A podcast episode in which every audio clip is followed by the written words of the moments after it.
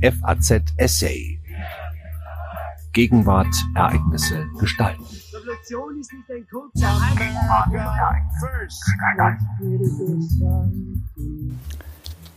Willy Brandt ans Fenster.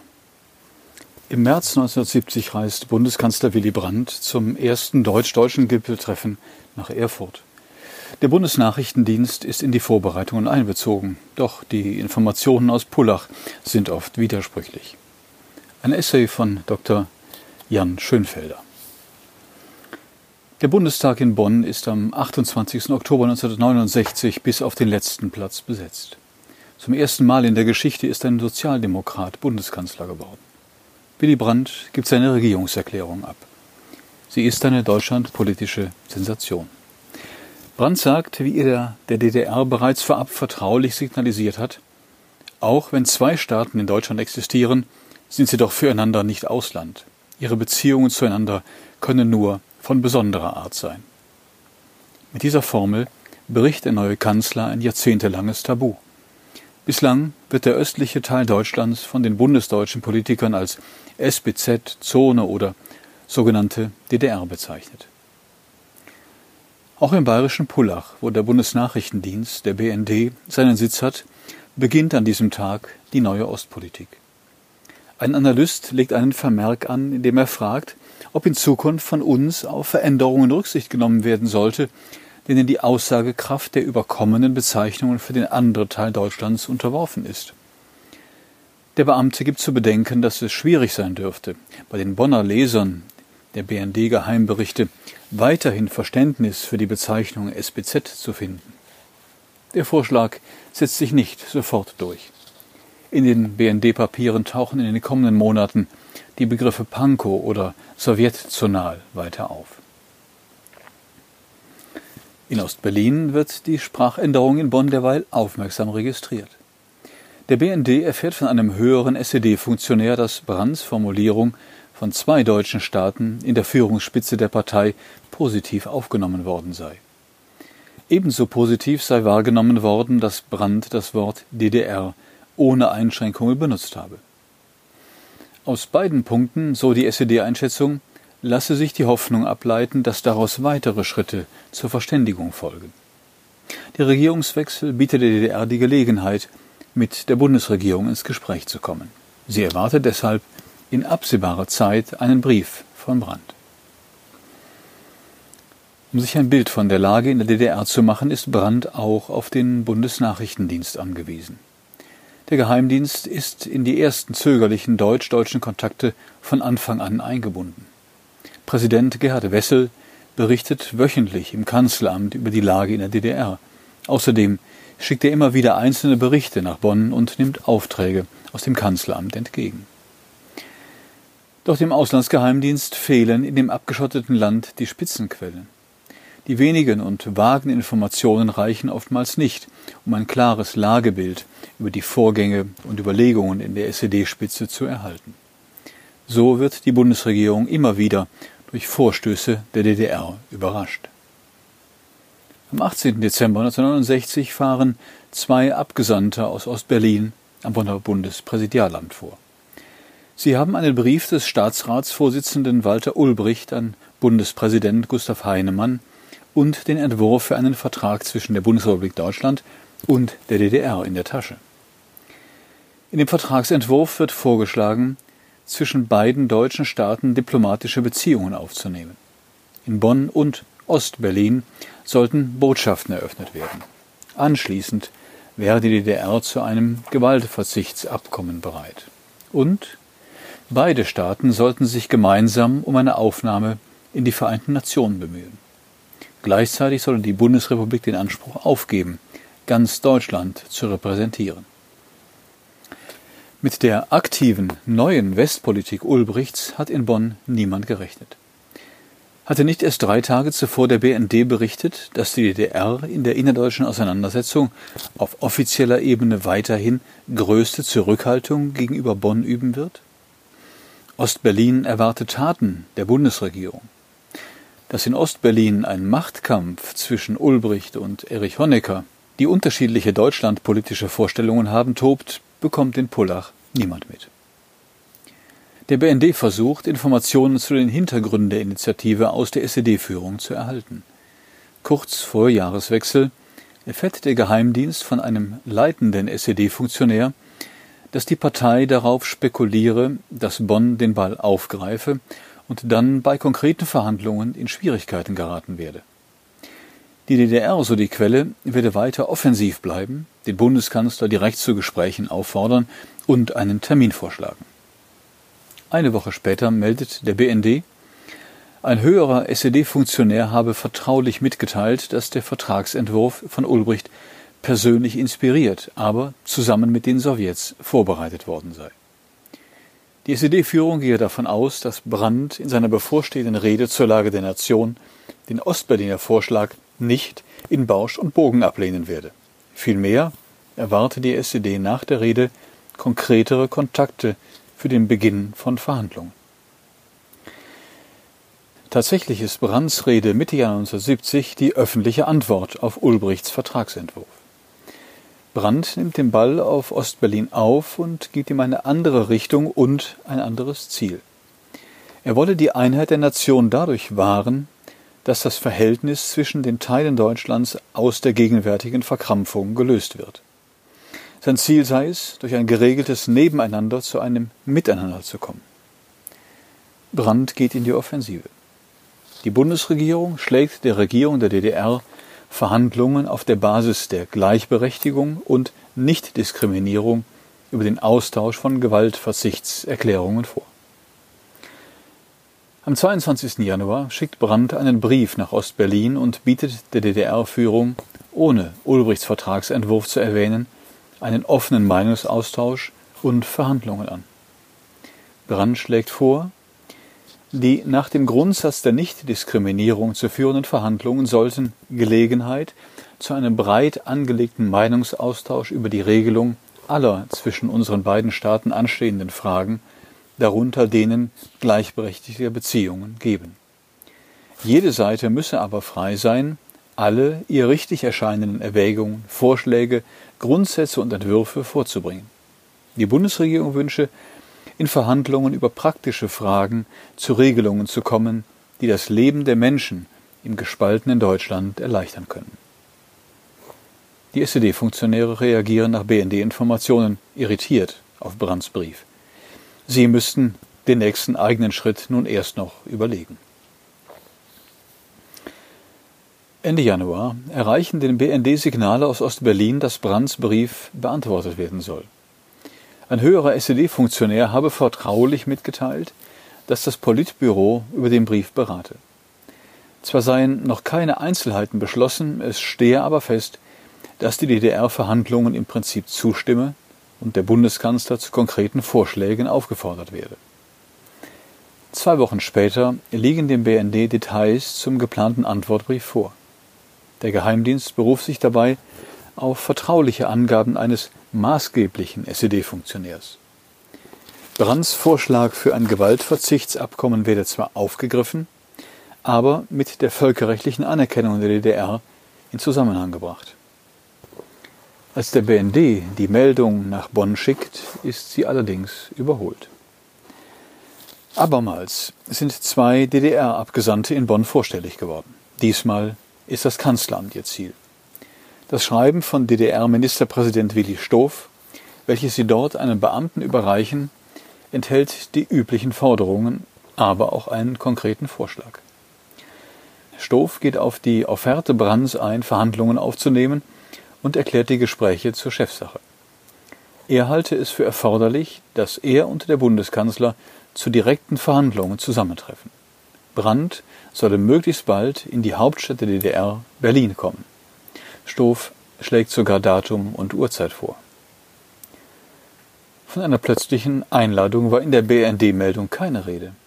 Der Geheimdienst analysiert später, Pankow möchte prüfen, inwieweit die Bundesrepublik bereit ist, ihre Ostpolitik durch Konzilianz gegenüber der DDR zu fördern. Brandt antwortet Stoff und schlägt ein Treffen im März vor. Zuvor sollten Unterhändler das Gipfeltreffen vorbereiten. Laut BND ist die DDR-Regierung überrascht. Sie habe nicht damit gerechnet, dass Brandt auf Stoffs Schreiben positiv reagiert. Mit Rücksicht auf das angestrebte Entspannungsalibi sowie im Interesse der damit verbundenen Verleumdungsabsichten wäre es Ostberlin sogar nicht unlieb gewesen, wenn die Bundesregierung den Gesprächsvorschlag Stofs zurückgewiesen hätte. Trotzdem habe die Annahme der Einladung, so ein zuverlässiger Meldungshinweis, in Ostberlin trotz gegenteiliger Erwartungen und ungeachtet der damit verbundenen Risiken Optimismus ausgelöst. Im BND gibt es gleichzeitig Befürchtungen, das Gipfeltreffen in Ostberlin könne Pankow reizen, den Besuch aus der Bundesrepublik gerade demonstrativ alle nur erdenklichen protokollarischen Ehren angedeihen zu lassen. Mit Ehrenformation und Nationalhymne könnte die DDR die Zweistaatlichkeit öffentlich demonstrieren und symbolisch die stets gewünschte Anerkennung durch die Bundesrepublik erlangen. Doch eine BND-Quelle aus Ostberlin beruhigt. Die DDR-Regierung verstehe eine Reise Brands in DDR als Arbeits- und nicht als Staatsbesuch. Es werde keinen protokollarischen Akt geben. Der Bundeskanzler brauche daher nicht zu befürchten, dass er überraschenden Verlegenheiten ausgesetzt werde. Andere Quellen sprechen dagegen von Planungen für einen großen Empfang mit Ehrenkompanie vor dem Staatsratsgebäude, sollte sich Brandt dazu entschließen, Ulbricht einen Höflichkeitsbesuch abzustatten.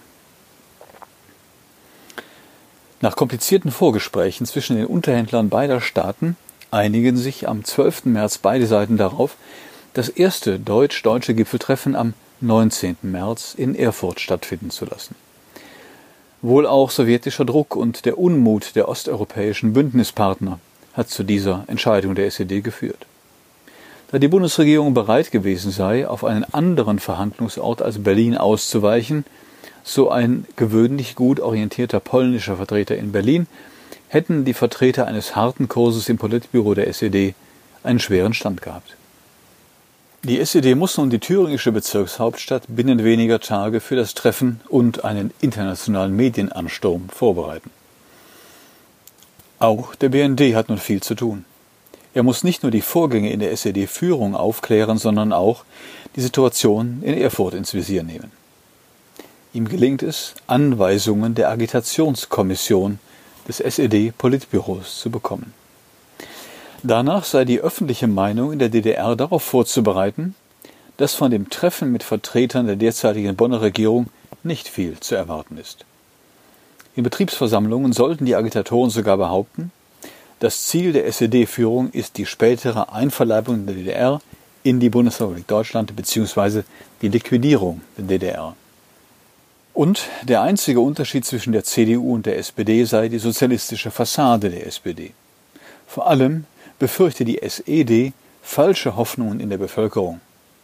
Eine Vorgabe für die Genossen in den Betrieben lautet deshalb, gegen das Bonner Schlagwort von den menschlichen Erleichterungen ist mit dem Argument zu agitieren, dass die DDR-Bevölkerung Erleichterungen nur aus einer Erhöhung der Produktivität und der damit verbundenen Stärkung des Staates beziehen kann und nicht aus Almosen der Bundesrepublik Deutschland.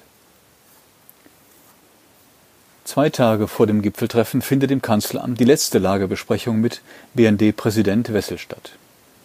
Er referiert 20 Minuten und kann den Anwesenden ein mitgeschnittenes Telefonat zwischen SED-Propagandachef Albert Norden und Alois Bräutigam, dem ersten Sekretär der SED-Bezirksleitung Erfurt, präsentieren.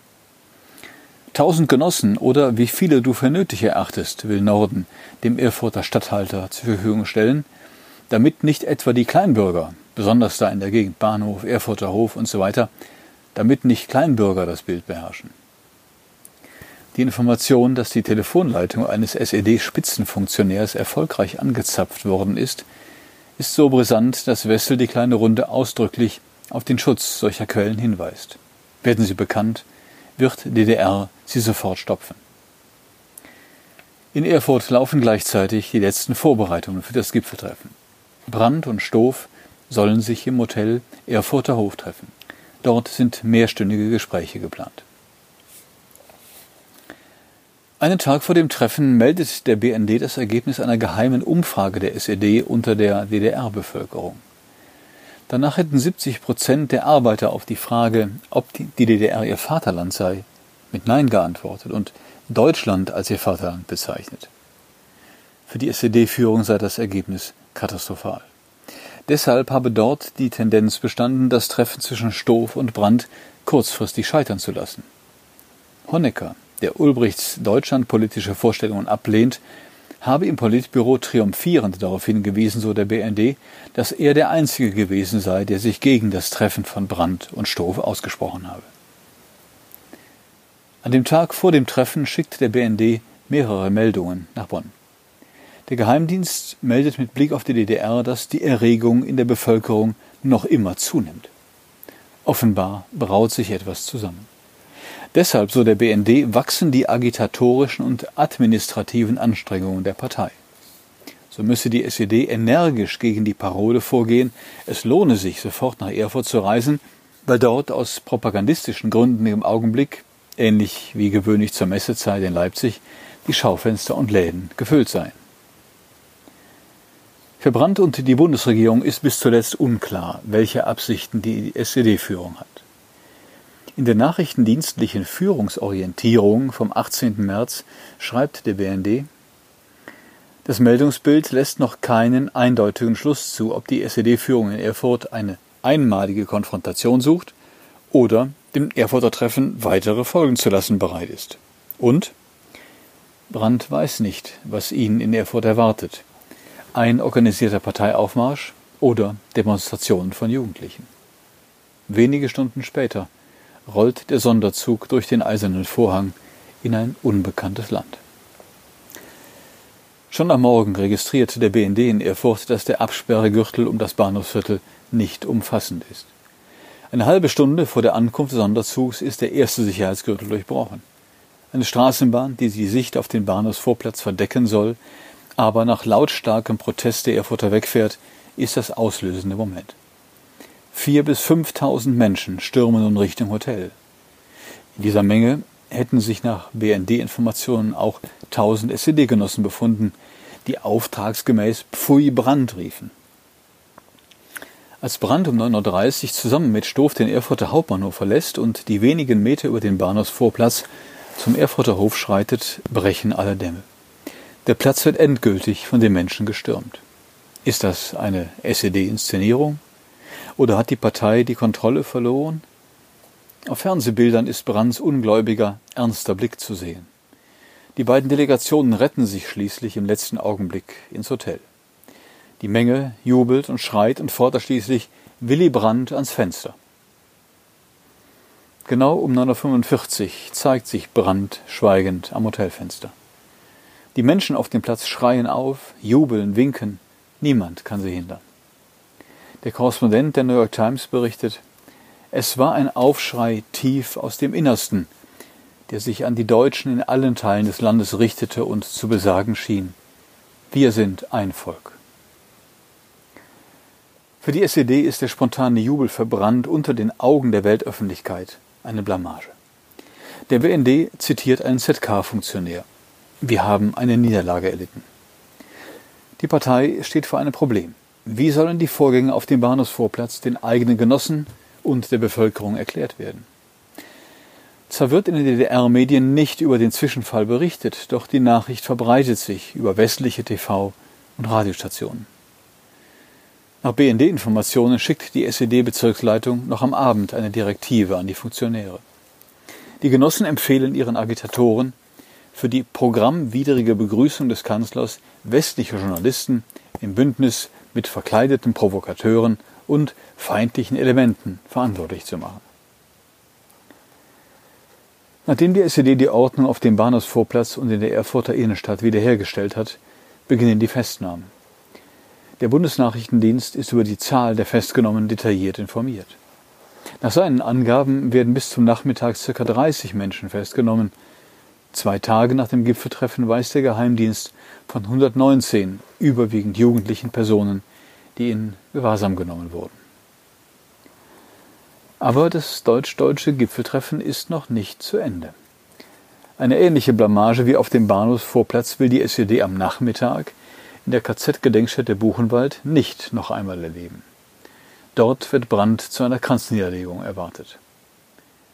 Auf den Bundeskanzler wartet eine gelungene DDR-Inszenierung, die ihn in Verlegenheit bringt. All das, was sich Brandt für Erfurt verbeten hatte, wird in der Gedenkstätte aufgeboten. Zwei Soldaten der Ehrenkompanie der Nationalen Volksarmee tragen den bundesdeutschen Kranz in den Glockenturm zum ewigen Feuer. Weitere Uniformierte mit Stahlhelm und Kalaschnikow bilden das Spalier. Dahinter stehen schweigende Menschen, rote Fahnen wehen im eisigen Wind. Alles wirkt wie ein Staatsbesuch. Brandt ist in eine protokollarische Falle getappt. Indem er das Protokoll, die Fahnen, Hymnen und Soldaten respektiert, so das Kalkül der SED-Genossen, zollt er symbolisch die erhoffte Anerkennung. Der BND hatte den Kanzler nicht gewarnt. Den Besuch in der Gedenkstätte hatte ihm ein neuer Mitarbeiter vorgeschlagen. Sein Name Günther Guillaume, Top-Spion der DDR-Staatssicherheit, Deckenname Hansen. Es ist unklar, ob Guillaume aus eigenem Antrieb den Gedenkstättenbesuch vorgeschlagen oder ob er im Auftrag gehandelt hat. Nach dem Gipfeltreffen stellt der BND auch eine Beurteilung des Erfurter Treffens durch Pankow zusammen. Die Analyse beruht auf internen Informationen aus dem Führungsapparat der SED. Danach werde das Treffen zwiespältig bewertet. Einerseits glaube die DDR, sie habe politischen Gewinn verbuchen können, andererseits hätten sich unerwartet Schwächen der eigenen Position gezeigt. Der BND ist sich deshalb sicher. Für die mitteldeutsche Bevölkerung wird dies in nächster Zeit eine spürbare Verhärtung des innenpolitischen Kurses der SED zur Folge haben. Ein Jahr später stürzt Honecker seinen Mentor Ulbricht. Sie hörten einen Essay von Dr. Jan Schönfelder. Er ist Historiker und arbeitet als Journalist beim Mitteldeutschen Rundfunk. Am Mikrofon verabschiedet sich Daniel Deckers. FAZ Essay. Ereignisse gestalten.